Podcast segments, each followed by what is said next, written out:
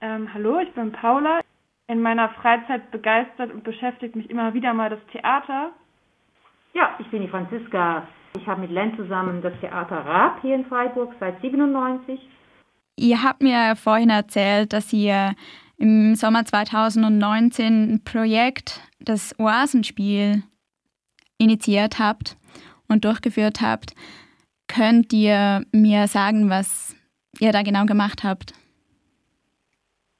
Ja, da sage ich vielleicht etwas dazu. Das, das Projekt, äh, die Projektidee hatte meine Kollegin Katinka Marx. Sie ist Erzählerin, wohnt in Freiburg auch und hat einfach die Idee gehabt, wie kann ich auch mit Geschichten Menschen erreichen und an ungewöhnlichen Orten. Und sie hat von diesem Oasenspiel, das kommt eigentlich aus Brasilien, wo du in die Favelas gehst und äh, wirklich versuchst mit den Menschen ihr Viertel, was oft gar nicht hübsch und schön ist, zu einem lebenswerten Ort zu machen und sie sich auch verbinden können mit dem Ort, wo sie sind. Und die Idee hatte sie aufgegriffen und zusammen mit äh, dem ihrem, ihrer Haupt, ihrem Hauptberuf, das ist Geschichtenerzählerin, gesagt, das kriegen wir zusammen. Und sie hat mich gefragt und wir beide sind da eingestiegen und nach Landwasser immer wieder und immer wieder gegangen und haben versucht, Kontakt zu knüpfen und haben so Landwasser kennengelernt, was sehr interessant und toll war, weil es sehr multikulturell ist und das ist toll. Und wir haben Wohnzimmer gesucht, das war der erste Schritt, äh, und haben Geschichten nach Hause gebracht. Und äh, das war schon ein ganz großer Akt, Menschen anzusprechen, dürfen wir bei ihnen zu Hause erzählen. Und da haben wir schon sehr viele Erfahrungen gemacht und ganz, ganz gute Leute kennengelernt, deren Kontakte bis heute gehen. Und das war die Vorbereitung eigentlich für das Oasenspiel. Das war dann an zwei Wochenenden mit einem Team äh, die dieses Oasenspiel auch sehr oft schon gespielt hat, in Brasilien, aber auch in Deutschland. Und da haben wir eben wieder mit den Kontakten, die wir hatten und neue Menschen, wir waren immer ganz offen, haben draußen Leute angesprochen, kommt, macht mit, heute passiert das und das. Versucht herauszufinden, wie machen unser Viertel, das sind wir, dieses Slogan eigentlich zu leben. Und dann sind, ist etwas entstanden in der Mitte von Landwasser, ein Wunsch war es, diesen brachliegenden Brunnen, das war so ein Brunnenbecken mehr oder weniger nur, den zu etwas zu machen, was schön ist, zu gestalten. Auch ohne Geld, sondern mit Schenkungen, mit Ideen, die dann vor Ort entstehen. Und wir haben das gemacht. Und da war ein großer Bestandteil war auch die WG, wo die Paula wohnt. Sie haben mitgemacht und äh, ja, das, so haben wir uns kennengelernt. Was habt ihr denn alles verändert bei diesem Brunnen? Verändert? Mhm. Alles. also wie sieht er jetzt aus? Ein Gefäß, ja. Das war ein großer Brunnen, wo früher Kinder badeten, was natürlich stillgelegt wurde und dann, wie man kennt, da ist dann irgendwann nur Müll drin und Steine es war einfach so ein, eine öde Geschichte da, so in der Mitte von Landwasser und ganz wichtig, das Eiscafé auf der einen Seite, die haben halt immer nur auf diese komische Öde geblickt seit Jahren.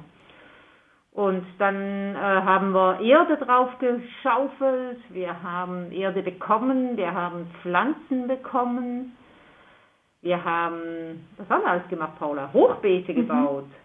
Ja. Genau, dann gab es noch einen Kühlschrank, einen alten, der zum Bücherschrank umfunktioniert wurde, mhm. zu, so, zu so einem Tauschschrank äh, quasi.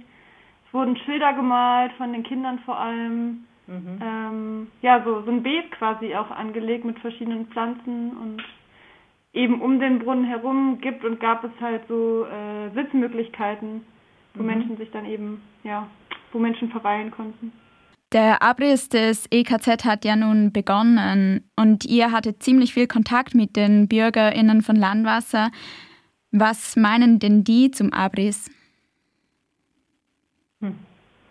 Also da an der Stelle kann ich nicht so viel erzählen. Ich kann nur ein, einen Moment teilen. Äh, ich habe am, am Zaun, am Bauzaun, der ja um das EKZ jetzt herumsteht, damit eben der Abriss nicht gestört wird, äh, habe ich eine Frau getroffen, die auch schon letztes Jahr beim Oasenspiel ein bisschen dabei war und sie hat erzählt auch nochmal eher so aus ihrer Kindheit, ähm, wie das EKZ mal war und dass es sie eben äh, sehr traurig macht, dass da jetzt so ein großer Koloss hinkommt. Also sie hat erzählt von, dass sie eben von den Kindheitserinnerungen, dass sie dort als Kind eben in diesem anderen großen Brunnen gebadet hat und dass es da noch Krötenwanderungen gab und ähm, genau solche Geschichten. Aber wie jetzt genau die ganzen Bewohnerinnen und Bewohner aus Landwasser dazu stehen, da habe ich kann ich leider gar nichts zu sagen. Der Brunnen, der in der Mitte steht, wo ja auch das Oasenspiel stattfindet oder stattfand, ähm, bleibt der bestehen? Wird das weiterhin ein Treffpunkt sein oder was passiert mit dem? Also der Brunnen ist Teil vom EKZ und das EKZ wird komplett abgerissen. Der existiert, glaube ich, schon gar nicht mehr. Also das ist jetzt eigentlich alles weg. Genau. Die Planung, die ist ja online ersichtlich. Konnte man da, also konnten BürgerInnen aus Landwasser oder das Haus der Begegnung oder vielleicht auch ihr, konntet ihr da mitbestimmen, wie das ungefähr aussehen soll?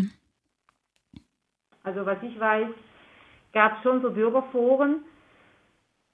Ich weiß nicht zu, in, zu welchem Grad und wann genau und unter welchen Aspekten. Das ist ja immer interessant, wer ruft was herbei. Da will ich jetzt nicht sehr viel mehr sagen, das ist Politik. Und es gibt verschiedene Stimmen und es gab schon auch mal Stimmen, die das habe ich dann so ein bisschen mitgekriegt. Wir, wir wollen aber, dass wir immer noch ähm, uns treffen können.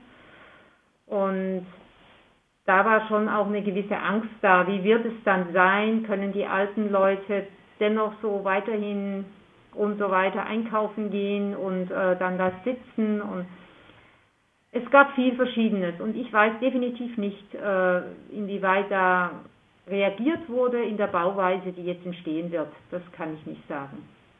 Ja, ihr habt ja aber schon wieder ein neues Projekt auch mhm. am Laufen. Mögt ihr dazu noch was erzählen? Äh, ja, genau. Ähm, also die Idee ähm, des Projekts, also der Arbeitstitel haben wir erstmal genannt, heißt äh, vom gesellschaftlichen Trauma zum gesellschaftlichen Traum.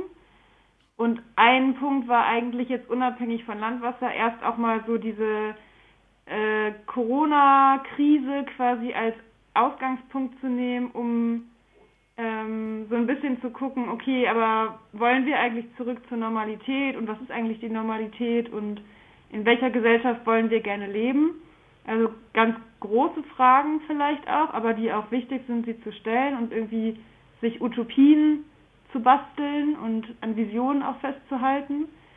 Und auf der anderen Seite haben wir halt überlegt, okay, in welchem Kontext wollen wir das machen? Und äh, da war der Gedanke eben, das nochmal an Landwasser anzuschließen und mit einer, diesmal mit einer festen Gruppe mehr oder weniger eben ähm, genau, zu gucken, so, okay, wo, was ist Landwasser, wo sind wir hier eigentlich und wie können wir diese großen Fragen vielleicht auch mit dem Viertel verbinden.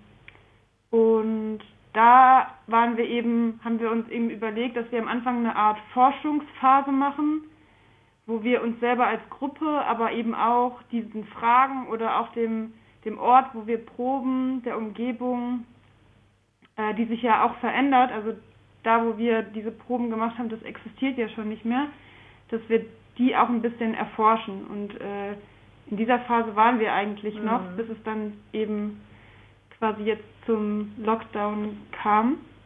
Und haben da zum Beispiel eine Probe gehabt, wo wir in ein, die verlassene Tiefgarage vom äh, Einkaufszentrum gegangen sind und dort eben experimentiert haben mit lauten Tönen mit äh, genau gebastelten Masken äh, und haben da eben eher ungewöhnliche Orte vielleicht aufgesucht. Ja, das war so. Habt ihr schon Antworten auf diese großen Fragen gefunden? Auf die Fragen? Ja. Das ist eine gute Frage, das haben wir natürlich noch nicht. Wir sind ja gerade mitten im Trauma drin. Aber wir haben schon antworten im Sinne von, dass der Mensch definitiv bereit ist zu träumen und äh, das ist mal eine sehr gute Antwort, dass die Fantasie eben auch durch eine Gesichtsmaske und Lockdowns nicht weggehen kann. Und äh, das finde ich eine sehr gute Antwort. Und dass es wichtig ist, dass man sich äh, in Bewegung hält, also geistige Bewegung und auch die körperliche, also die feinstoffliche auch. Das ist super wichtig. Ähm, dann vielen herzlichen Dank für das Interview. Danke dir. Gerne, danke.